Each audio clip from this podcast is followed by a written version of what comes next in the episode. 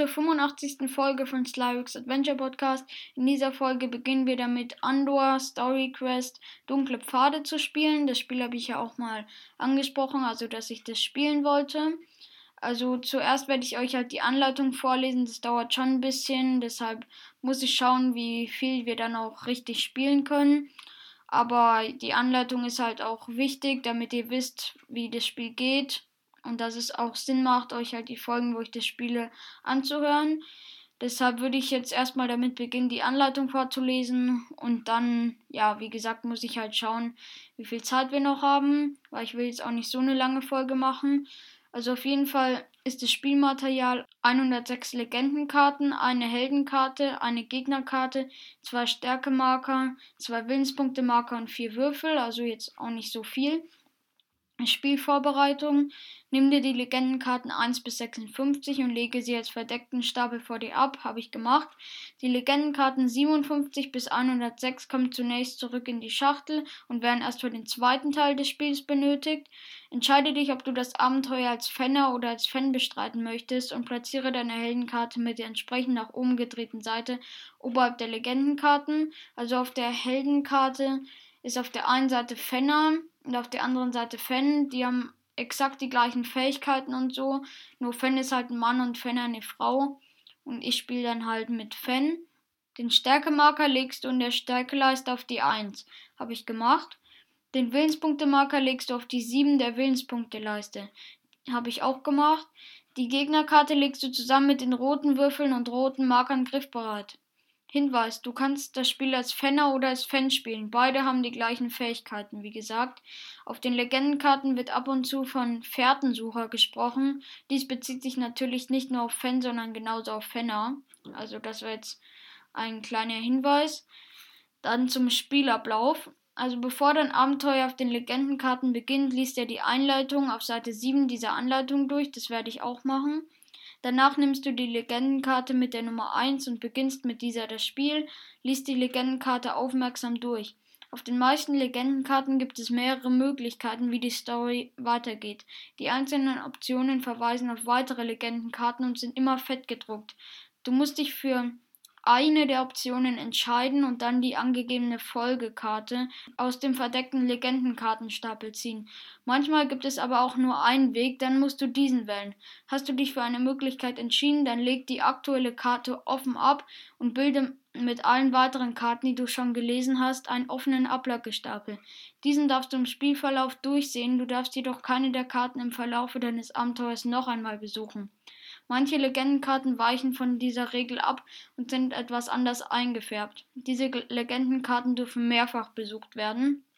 Also im Grunde steht auf jeder Legendenkarte am Ende von dem Text halt Möglichkeiten oder nur eine Möglichkeit, dass man auf einer anderen Legendenkarte weiterlesen darf. Und dann legt man die Karte, die man halt in der Hand hatte, dann ab und zieht die entsprechende Karte. Also durchsucht den Stapel nach der entsprechenden Karte und liest dann dort weiter. Zum Beispiel steht dann da, wenn du den Tisch untersuchen willst, nimm Legendenkarte 5 oder so oder lese Legendenkarte 5. Das ist jetzt nur ein Beispiel.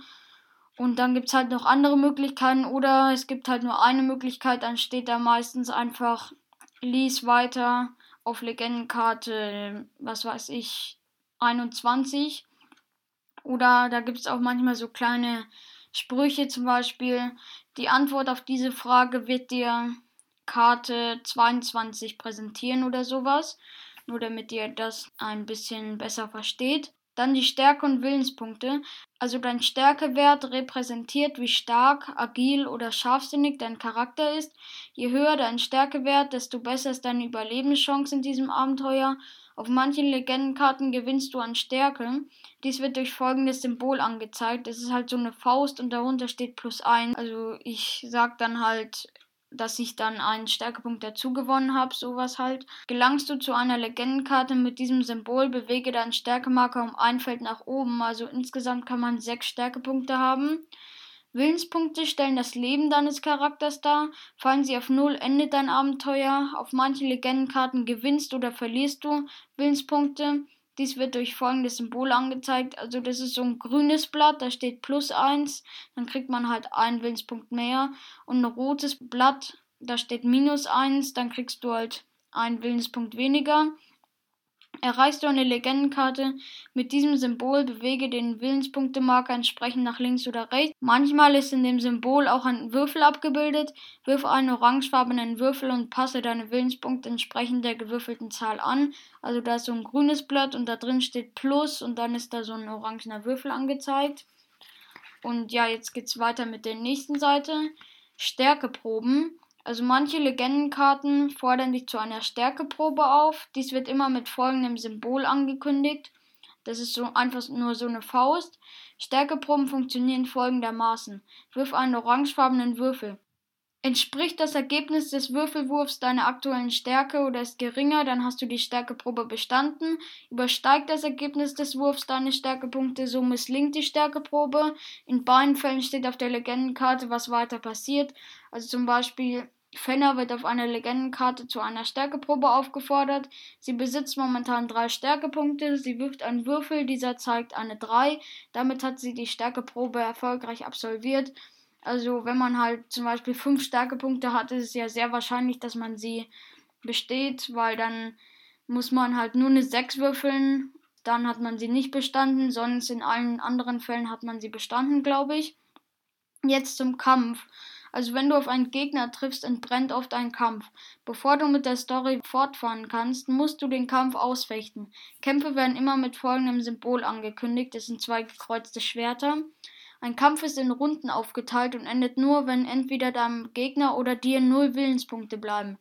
Vor dem Kampf.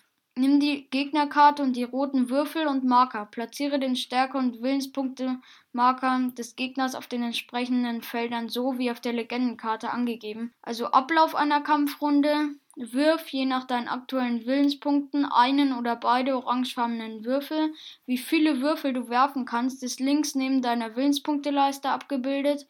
Dann addierst du deinen höchsten Würfelwert zu deinen aktuellen Stärkepunkten. Dieser gibt deinen Kampfwert. Jetzt würfelst du für deinen Gegner mit einem oder beiden roten Würfeln. Auch hier ist links neben der gegnerischen Willenspunktleiste abgebildet, wie viele Würfel die aktuellen Willenspunkte deines Feindes erlauben. Du addierst die Stärke deines Gegners zu seinem höchsten Würfelwert. Dieser gibt den Kampfwert des Gegners. Also wenn Fen jetzt ein bis vier Willenspunkte hat, dann würfelt er mit einem Würfel. Aber ab fünf Willenspunkten würfelt er dann mit beiden. Also wenn man mit zwei Würfeln würfelt, hat man eine höhere Chance, eine bessere Zahl zu erzielen, als wenn man nur mit einem Würfel würfelt. Und der Gegner, also wenn er eins bis vier Willenspunkte hat, würfelt er mit einem Würfel. Und ab fünf Lebenspunkte benutzt er dann einen zweiten dazu. Also ja, ist es eigentlich gleich wie bei Fan, nur kann der halt mehr Willenspunkte haben als der Gegner, weil der Gegner kann maximal 9 Willenspunkte haben und der Fan 14. Also vielleicht war es jetzt ein bisschen unklar erklärt, aber ja, wollte ich einfach nur noch mal kurz sagen. Dann geht es weiter mit der Anleitung. Also nun werden beide Kampfwerte verglichen. Die Seite mit dem höheren Kampfwert gewinnt den Kampf. Ermittle die Differenz zwischen deinem Kampfwert und dem des Gegners. Der Unterlegene verliert entsprechend viele Willenspunkte. Bei Gleichstand geschieht in dieser Kampfrunde nichts. Dann beginnt halt eine neue Kampfrunde. Jetzt zu einem Beispiel dass es auch dann ein bisschen verständlicher ist. Fenner befindet sich im Kampf mit einem Gore. Sie hat momentan vier Stärkepunkte und acht Willenspunkte. Sie würfelt beide orangefarbenen Würfel und erzielt eine 3 und eine 6. Zusammen mit ihren Stärkepunkten ergibt die 6 als höchstes Ergebnis einen Kampfwert von 10. Dann würfelt der Gore, der zwei Stärkepunkte und vier Willenspunkte besitzt. Er darf also nur einen roten Würfel werfen. Er erzielt eine 5. Nun werden die Stärkepunkte des Gores und sein Würfelergebnis addiert. Er kommt auf eine 7. Fenner hat diese Kampfrunde mit 10 zu 7 gewonnen. Der Gore verliert also 3 Willenspunkte, weil 10 minus 7 ist 3. Jetzt noch zu Sonderfähigkeiten und dann werden wir mal schauen, wie lange wir dann noch anfangen zu spielen. Also du besitzt zwei Sonderfähigkeiten, ein Messer und ein Horn. Beide kannst du pro Kampf genau einmal zum Einsatz bringen. Das Messer, also setzt du dein Messer ein, dann darfst du in dieser Kampfrunde einen deiner bereits gewürfelten Würfel erneut werfen. Ob du einen Würfel erneut werfen möchtest, musst du sofort nach dem Würfeln entscheiden, noch bevor du für den Gegner würfelst. Und dann noch das Horn.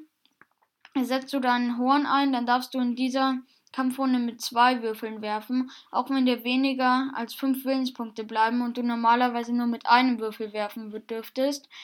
Achso, jetzt ist hier noch Gegner und Ende des Spiels, aber dann beginnt schon die Einleitung. Also alle Gegner besitzen folgende Sonderfähigkeit. Gleiche Würfelwerte werden addiert. Wenn ein Gegner beispielsweise mit beiden Würfeln eine 3 erzielt, ergibt das einen Wert von 6. Diesen addierst du wie gewohnt zu den Stärkepunkten des Gegners, um seinen Kampfwert zu ermitteln.